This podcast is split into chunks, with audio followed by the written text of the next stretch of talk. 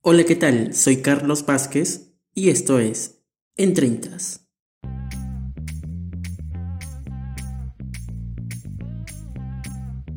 Para el episodio de hoy hablaremos de qué tan complicado ha sido todo este tiempo ya que llevamos encerrados, entre comillas, más de un año. Digo entre comillas porque obviamente ha habido ciertas circunstancias en las que hemos podido salir a hacer compras o quizá pequeñas reuniones importantes. No digo reuniones eh, que terminen en fiestas, sino que simplemente reuniones que en cierto modo llevan un beneficio a nuestro favor o a las personas con las que nos hemos tenido que encontrar.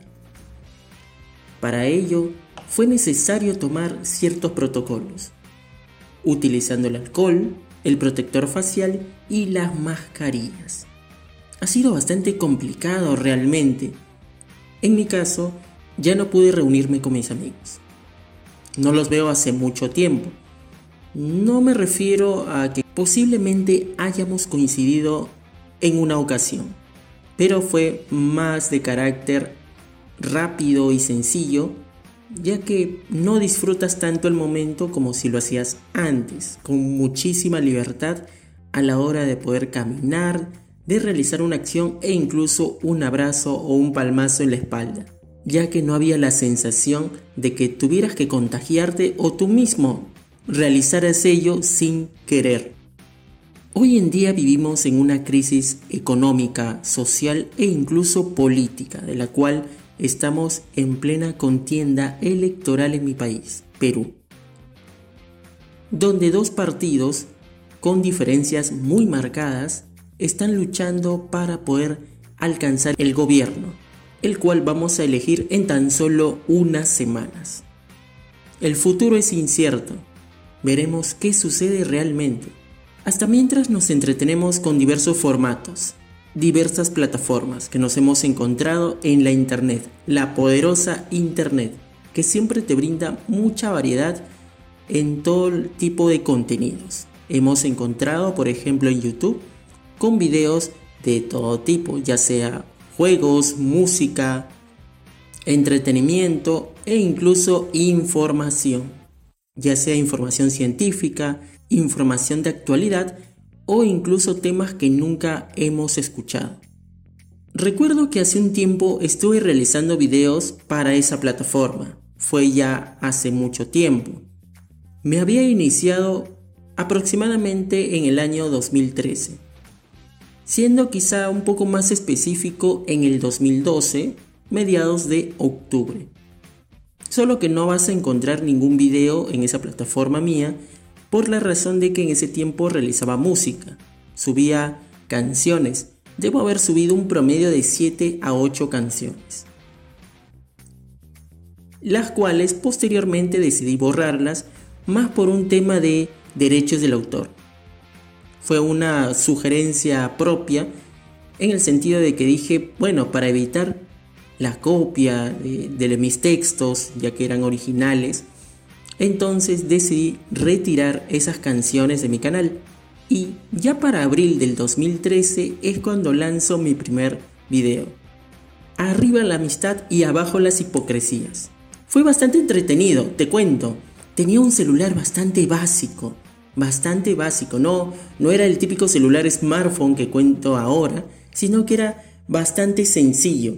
Ese video realmente en términos de calidad de audio y video, sobre todo de video, es terriblemente mal.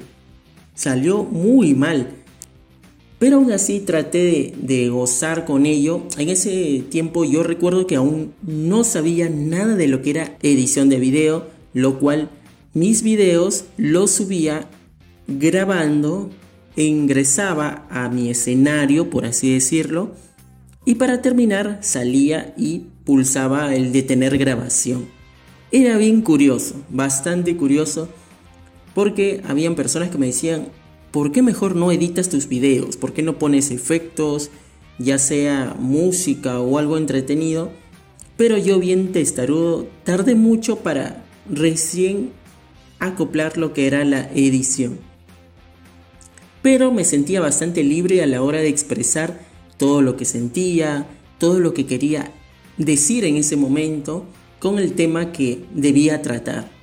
Recuerdo que había bailado en algunas canciones. Tiempo después yo dije, ¿en serio hice eso?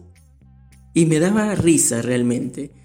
Me encantaría más adelante quizás en mi canal lanzar un video reaccionando a todos esos viejos videos que he realizado y decir, es decir, tener una, una reacción natural, una reacción natural de, de por qué hice eso y qué satisfacción o qué eh, sensaciones me da volver a verlo. Volver a ver a ese Carlos del pasado. Un Carlos realmente que, que tenía muchas cosas. Es habitual, como, como todo joven, tenía ciertos dilemas, tenía ciertos, tal vez ciertos problemas, ciertas alegrías, ciertas emociones. Y a raíz de ello los transmitía mediante sus videos ya sea por sus vivencias, ya sea por sus experiencias. Pero realmente ese Carlos pasó por muchas etapas. Es por ello que se sentía bastante libre realizando sus videos. En la actualidad, seguramente me dirías, ¿cuándo vuelves a subir un video? Te puedo decir que muy pronto. Por el momento, solo el tiempo que quizá yo tengo, ¿no? Y los trabajos que tengo que realizar y todo ello, me permiten subir más proyectos realizados. Proyectos realizados me refiero ya sea cortometrajes, ya sea a, digamos, cualquier proyecto audiovisual que tenga a la mano. Por ahí seguramente has visto mis últimos videos. No son los blogs que solía realizar antes o quizá por ahí una parodia ni nada por el estilo. Sino que simplemente son cortometrajes realizados con algunos compañeros de la universidad. Uno de los videos que marcó bastante para mí fue el video que subí en junio del 2016. Recuerdo que había grabado con mucho cariño ese video de Sigo en mi cama, que era una parodia de la canción de Osuna, la cual debo confesar que esa canción es un desastre. Es eh, hay bastante misoginia ahí, hay bastante misoginia, entonces yo sentí la necesidad de reivindicar esa canción. No había forma, obviamente pero dije, vamos a hacer algo mm, bonito, establecido, que cause cierta gracia y veremos qué sale. Empecé a realizar mis textos, eh, estuve craneando ello. Creo que yo te puedo confesar, yo que he sido compositor musical, o se podría decir que hasta ahora lo soy todavía, que para mí es más fácil componer una canción propia que componer una parodia. De verdad, hasta la actualidad he compuesto cinco parodias. Solo una fue publicada, las otras cuatro no, por la sencilla razón de que no las terminé. Sentí que la última parte me faltaba, entonces yo te podría decir que es más fácil para mí componer una canción de mi propia autoría que componer una parodia de una canción ya establecida. En cierto modo tú puedes decir, pero una parodia es mucho más fácil todavía ya que solamente le agarras la onda, le agarras el ritmo y ya está. Pero no es así, no es así realmente. Es cuestión de un proceso, es cuestión de que puedas tener las ideas bien claras. Aparte que cuando tú compones una canción y luego lo adaptas a una melodía, una base, un instrumental, lo puedes acoplar a tu manera. En cambio, cuando hay una canción establecida y tú le quieres realizar una parodia, tienes que aferrarte a cómo va el ritmo, tienes que aferrarte a las rimas, a cómo termina cada palabra. Si una oración termina, por ejemplo, en besaba, entonces no puedo poner robado, por ejemplo, una oración, ¿no? Entonces tendría que poner, no sé, y tal día me abrazaba o tal día lloraba, cosas así. Entonces, yo recuerdo que esa parodia lo hice con bastante cariño y fue el video para mí más trabajado, más tedioso, no solo por la letra, sino también por tener que acoplar todo ello a esa pista que encontré y además las tomas que había realizado. Una, una mentira sí podría ser la de las 5 de la madrugada, que en realidad eso es falso. Lo grabé en la noche y no tenía un aro de luz o un reflector que me permitiera generar cierto, cierta luminosidad en la escena donde estoy justamente en la cama que supuestamente me echo a dormir a las 5 de la madrugada. Y recuerdo que me apoyé con una pequeña linterna, una pequeña linterna, esas pequeñas así de, mano, ¿no? Entonces, y le da un poco de luminosidad al inicio, ¿no? Y por ese tiempo yo solía jugar Pro Evolution Soccer con, mi primo. Y, era pues, era bastante divertido. Jugábamos eh, hasta las 4 o 5 de la madrugada. Eso sí es cierto. Solo que simplemente para ese contexto no había pasado eso, obviamente. Entonces me pasó de que yo tenía, tenía cierto, cierto, cierta habilidad cuando enfrentaba a él o cuando enfrentaba a los rivales. Los iba superando, ya sea por tres goles, cuatro goles, y en la final casi siempre me cruzaba con él. Era casi siempre que me cruzaba con él en la final. Entonces cuando nos cruzábamos en la final, ahí era como, como ver al partido de Universitario Alianza Lima, algo así. Es decir, Universitario puede llegar en el peor momento, Alianza puede llegar en el mejor, o viceversa. Universitario puede llegar en el mejor momento y Alianza Lima puede llegar en el peor momento. Bien, llega el clásico y ambos se arman con todo. Se olvidan de su momento, se olvidan si están bien o si están mal, se olvidan. Simplemente el clásico es lo más importante para ellos. Y no importa los ánimos, no importa nada. Ambos van a entregar por su camiseta. Algo similar pasa aquí. Mi primo solía sufrir un poco para clasificar, por ejemplo, en la fase de grupos. Normalmente jugábamos Champions y quedaba segundo. Pero era como que a partir de los octavos de final él se transformaba, empezaba a crecer, crecer, crecer, crecer su modo de jugar y llegaba a la final. Y en la final era la muerte, de verdad. Una de dos, o me ganaba por un gol, o le ganaba yo por un gol, o empatábamos. No, no había dos goles ni tres goles. Lo más terrible, lo más terrible es que en ciertas ocasiones hubo jugadas bastante raras. Días antes de grabar ese video, y justo lo narro al, inicio de, ese video que de Sigo en mi cama, es que menciona que por un autogol mío él me ganó, pero el autogol fue bastante insólito, es un tiro de esquina y la pelota no la termina agarrando ninguno de sus jugadores de, de su equipo, sino que impacta en el pecho de uno de mis compañeros, de, mis jugadores, mejor dicho, y la pelota se cuela en el arco. Entonces era 1 a 0 al minuto 70, me acuerdo, al minuto 70. Y después me fui al ataque, al ataque así, buscando el empate desesperado, pues no, sabes que te queda muy poco tiempo, pero no me alcanzó. Entonces él lo celebraba y yo decía, pero qué insólito, ¿cómo voy a perder por un autogol? Entonces eso, esa pequeña experiencia me sirvió para este video y de ahí ya le voy agregando ciertas cosas, ¿no? Como el bingo, como lo de jugar como Lucio. Lo de Lucio me inspiró en un brasileño, si no me equivoco. Entonces para que juegue con la rima dije, ah, ya, vamos a ponerle Lucio. Con una pelotita de papel, me acuerdo. Sí tenía una pelota verdadera, pero estaba desinflada. Así que dije, ya, bueno, esto va a tener que ser así nomás. Una pelota de papel utilicé una toalla para hacer la, de la mujer supuestamente. Creo que esa toalla me ha acompañado por más videos, bien curioso. Después lo de la Odisea y la Tinca, hice un papel, un papel, una hoja bon y lo doblé en dos para que sea bastante, bastante extraño así, para que pase como si fuera el libro. El libro no lo tenía, no lo tenía la verdad. Sí lo he leído, pero no tenía el libro.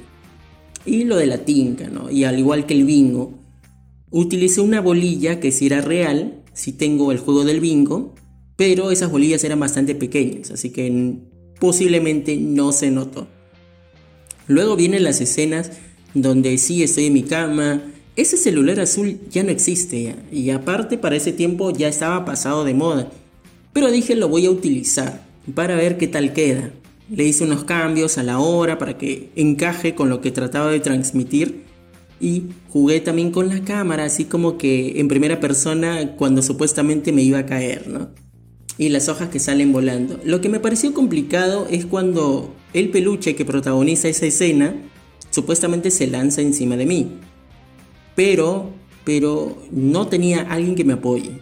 Entonces yo tuve que fingir que alguien me está lanzando, supuestamente, y muy posiblemente si te concentras en el error, pues vas a ver que yo estoy jalando ese peluche.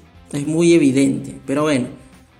Y después hago la mague de que estoy llamando y, estoy jugando y con la pijama. La pijama era necesaria, sí, sí era bastante necesaria, básicamente porque está en su cama, ¿no? Se quedó dormido. Va a llegar tarde a su trabajo, a sus clases o a lo que tenga que ir el protagonista de la historia. Otra de las cosas divertidas fue utilizar un pan y molerlo, algo bastante básico. Jugar, por ejemplo, yo recuerdo que esa chompa azul que utilicé en ese video es, es bastante, bastante curioso. Bastante curioso porque yo dije, lo voy a utilizar a propósito para que se me vea un poco más joven, tal vez. Para que se me vea un poco más joven. En ese tiempo ya superaba los 20 años, entonces quería fingir que todavía era como un adolescente. Es por ello que en la parte inicial todavía incluso digo, eh, tiene cara de niño, algo así.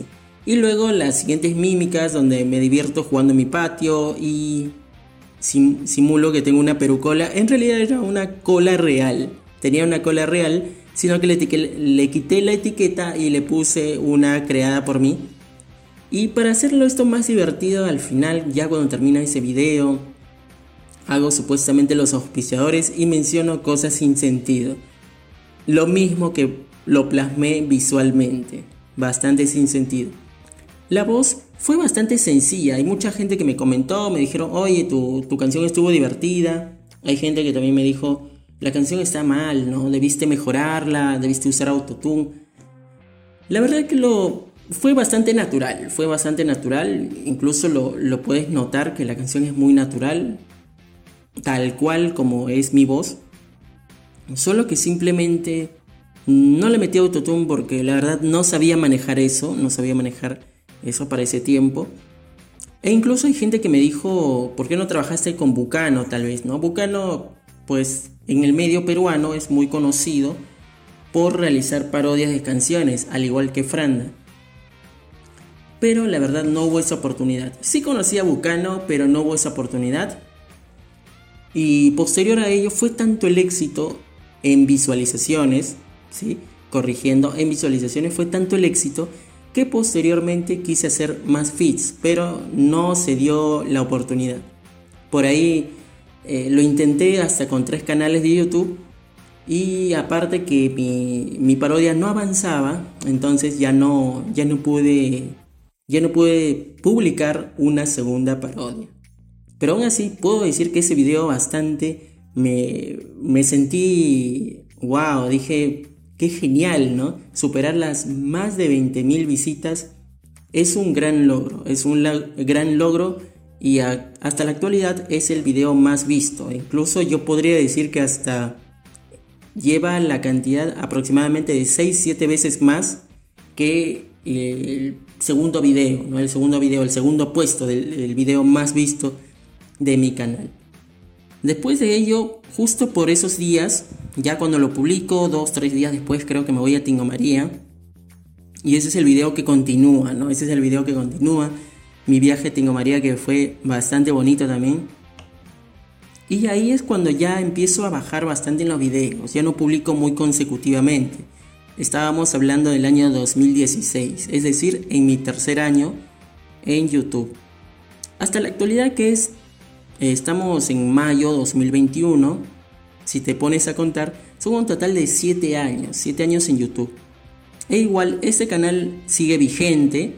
Incluso el viernes pasado realicé una breve simulación de lo que sería en 30 podcasts con un episodio cero. decidí denominarlo un episodio cero para hacerlo en vivo, para quizá mostrarme un poco más, e interactuar con las personas que estaban ahí. Es muy distinto al podcast que estás escuchando en estos momentos porque sabes que estás en una plataforma donde no puedes interactuar, sea cual sea de donde me estés escuchando. Algunas cosas pendientes que yo considero se quedaron en el aire es crear un intro o un ending para mis videos de YouTube. Realmente soy una persona bastante floja a la hora de diseñar. Soy sincero, me cuesta bastante diseñar, me cuesta hacer animaciones. Entonces eso no me ha permitido realizar algo más innovador a la hora de hacer una presentación que se vea bastante, eh, que atrape, ¿no? Porque yo creo que eso es fundamental en cada video. Entonces siento que esa parte quedó bastante pendiente, al igual que en el cierre. En el cierre tal vez me animo un poco porque digo ya va y mando a, negro, se puede decir.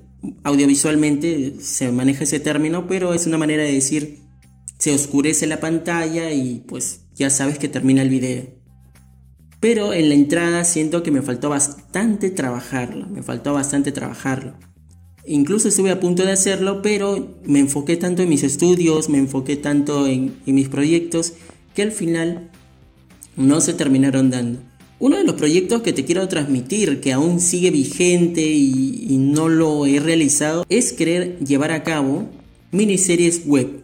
Es decir, una serie de capítulos semanales se estarían publicando de, sobre un tema en específico. Tenía hasta tres historias para transmitirlas y posiblemente lo, hubiera podido llevar a cabo el año pasado, en el 2020, pero lastimosamente con esto de la cuarentena trajo abajo algunos proyectos que yo tenía. Incluso tenía pensado volver a la música, cantar. Recuerdo que con un compañero le propuse el proyecto de realizar ya sea un dúo, ya sea tal vez que él se encargue en la producción pero finalmente eso no sucedió.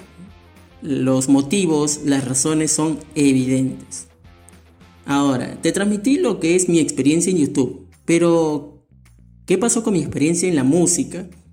En la música tuve la oportunidad de dos veces interpretar un tema mío, para ser más exacto tres, pero una no la voy a contar porque fue en un pequeño grupo, otra fue en una presentación y otra también igual en una presentación, pero mucho más grande, mucho más grande.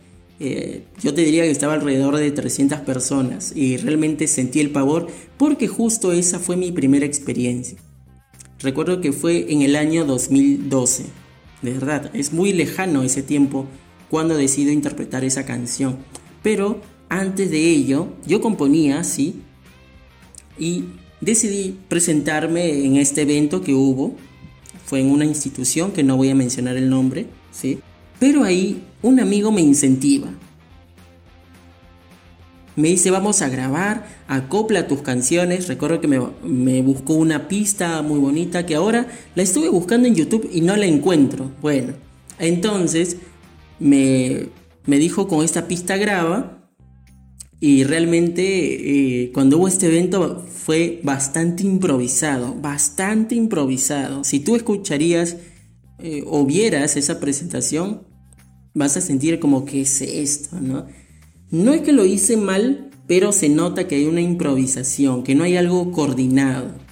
Entonces para las dos siguientes presentaciones que te, que te mencionaba, ya es algo más edificado, más construido y y de ahí pues justo esa experiencia me sirvió para poder crear canciones juntando con pistas, con beats, con melodías y entonces ahí me vuelvo un poco más hábil con ese tema. Considero que en el año 2013-2014 fueron los años donde reventé. Hasta la actualidad te diría que tendría aproximadamente un, un promedio de casi 200 canciones. ¿Qué va a pasar con eso? Posiblemente más adelante los lance, posiblemente, veremos qué sucede. Lo que yo considero es que tendría que realizar un estudio musical a la hora de manejar software de audio para poder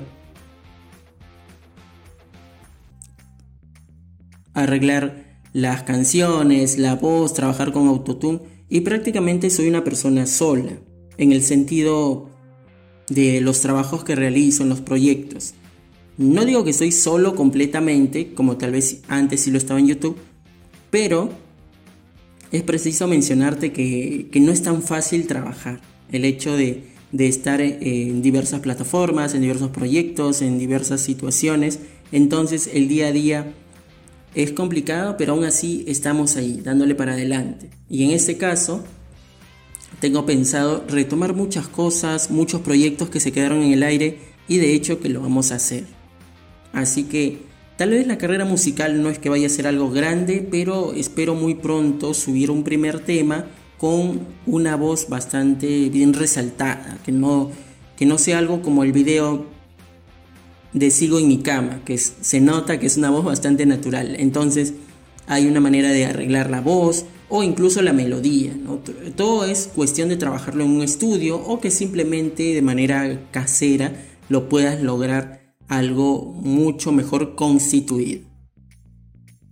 Y para finalizar te voy a mencionar qué es lo que espero de En 30. En 30 va a ser un programa bastante diverso, donde hablaremos de música, de cine, de teatro, tal vez de actualidad, política y muchos temas. Va a ser bastante variado, así que cada semana te vas a esperar un tema muy distinto, pero aún así yo te invito a que no te despegues, que cada viernes me escuches, porque siempre hay algo importante que mencionar, algo muy vital para poder informarte tal vez o incluso debatir. Tendremos también personas invitadas, lo más probable es que sean con jóvenes, jóvenes de entre 23 a 28 años promedio, ¿no? Con la finalidad de poder interactuar, debatir sobre temas muy cotidianos y la idea es que te puedas divertir con estos minutos que me estás escuchando, sea el lugar en donde tú te encuentres. Entonces, con En tengo una expectativa bastante grande. Por mucho tiempo me gustó la radio e incluso cuando yo decido estudiar audiovisuales como tal, tenía la idea de, de trabajar más en radio, locutar.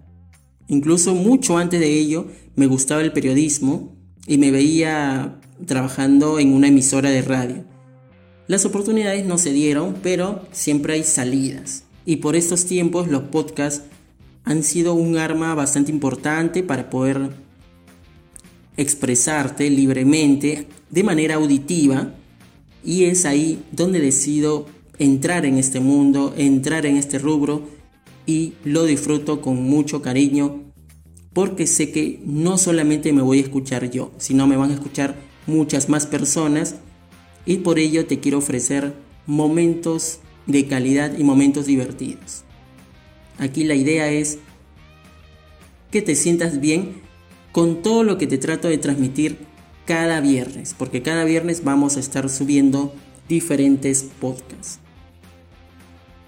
Asimismo te quiero contar que en mi canal de YouTube de manera mensual, al menos una vez, voy a estar realizando lo que es un podcast de manera visual. De manera visual e incluso el audio lo voy a descargar para publicarlo en la plataforma en la cual en estos momentos me estás escuchando. Entonces, para que no solamente sea todo auditivo, sino también haya una parte visual. Y en esa plataforma puede que haya cosas más interesantes, o quizá ahí justo haya un invitado en vivo o a través de una videollamada. Todo puede suceder. Obviamente para que estés informado, para que sepas todos los acontecimientos de En 30 Podcast, tienes mis redes sociales, donde voy a estar en Instagram como En 30 Podcast. Voy a estar también en LinkedIn como En 30. También voy a estar en Anchor Spotify, Google Podcast y también en iVoox. Y como no, en YouTube de manera visual una vez al mes. Así que de esa manera te estoy brindando varias posibilidades para que me puedas escuchar, ya que quizá no manejas alguna, alguna de estas plataformas o quizá tienes que realizar un pago, por ejemplo, para Spotify. No te preocupes que hay muchas más opciones en la cual vas a tener la oportunidad de escuchar. Quiero agradecer a las personas que me apoyan constantemente con este proyecto e igual a invitarte a que me sigas la próxima semana. Así que cuídate bastante, siempre con el tema de salud, toma los protocolos necesarios y nunca rendirse. Vamos para adelante que esto va a pasar muy pronto. Nos reencontramos el próximo viernes.